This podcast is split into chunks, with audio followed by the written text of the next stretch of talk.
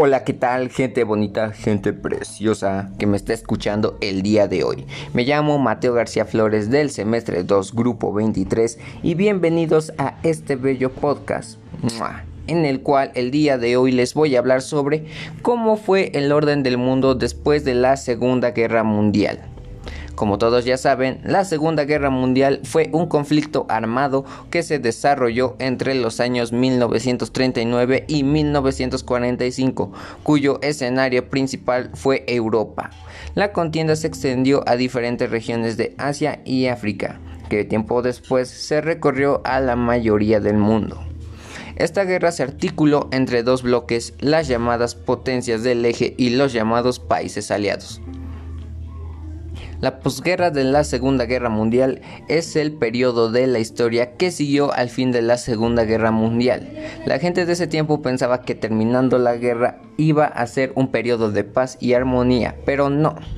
Este periodo fue definido por el declive de los imperios coloniales europeos y el surgimiento simultáneo de dos superpotencias, la Unión Soviética, mejor conocida como la URSS, y los Estados Unidos aliados durante la guerra.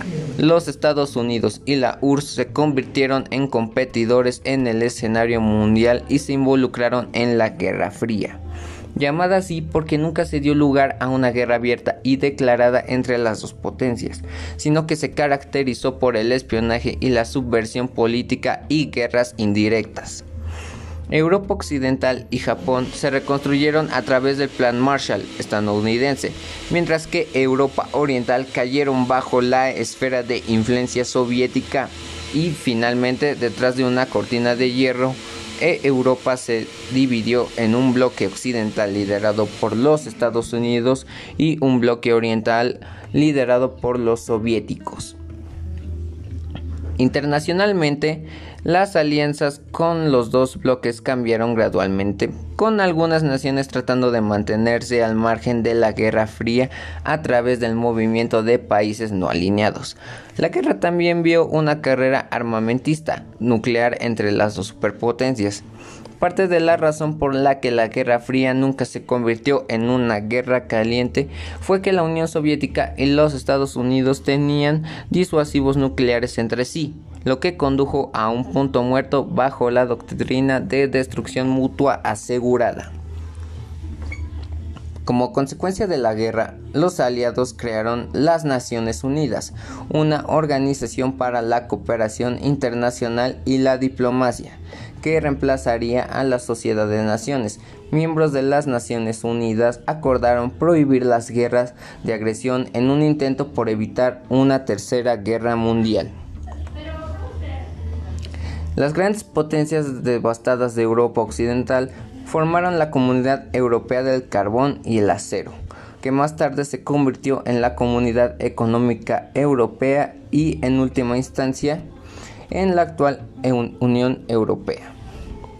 Este esfuerzo comenzó principalmente como un intento de evitar otra guerra entre Alemania y Francia mediante la cooperación e integración económica y un mercado común para importantes recursos naturales.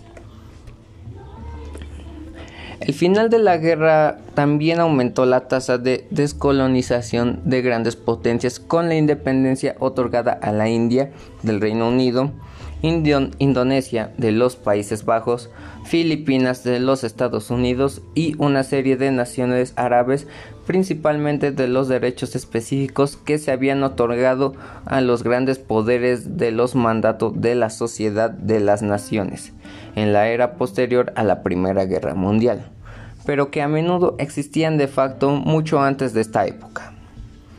La independencia para las naciones del África subsahariana llegó más lentamente. Las secuelas de la Segunda Guerra Mundial también vieron el aumento de la influencia comunista en Asia, cuando el Partido Comunista Chino salió victorioso de la Guerra Civil en China en 1949, dando origen a la República Popular de China que tuvo influencia en otros conflictos en la región, como la Guerra de Indochina y la Guerra de Corea. En mi opinión, lo que ocurrió después de la Segunda Guerra Mundial no fue bueno ni malo.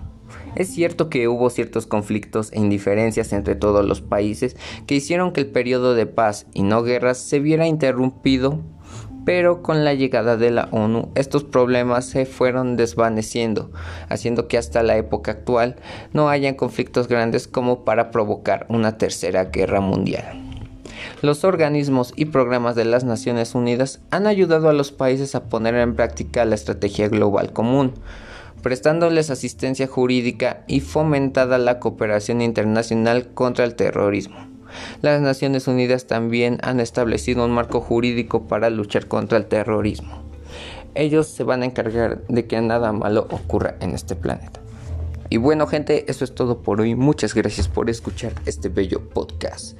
Así que nos vemos para un siguiente episodio. Adiós.